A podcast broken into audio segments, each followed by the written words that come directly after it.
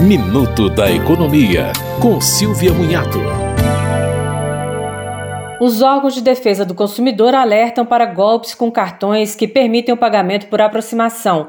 Algumas pessoas só descobrem que o banco habilitou a modalidade quando são vítimas de golpes. Portanto, vale conferir se podem usar o sistema e habilitar alertas de uso no celular. Como esses cartões permitem o pagamento de compras de pequeno valor sem o uso de senha, os golpistas buscam aproximar as máquinas de débito de bolsas ou bolsos. Também já estão sendo vendidas capas protetoras que impedem a comunicação com as máquinas. Você ouviu Minuto da Economia, com Silvia Munhato.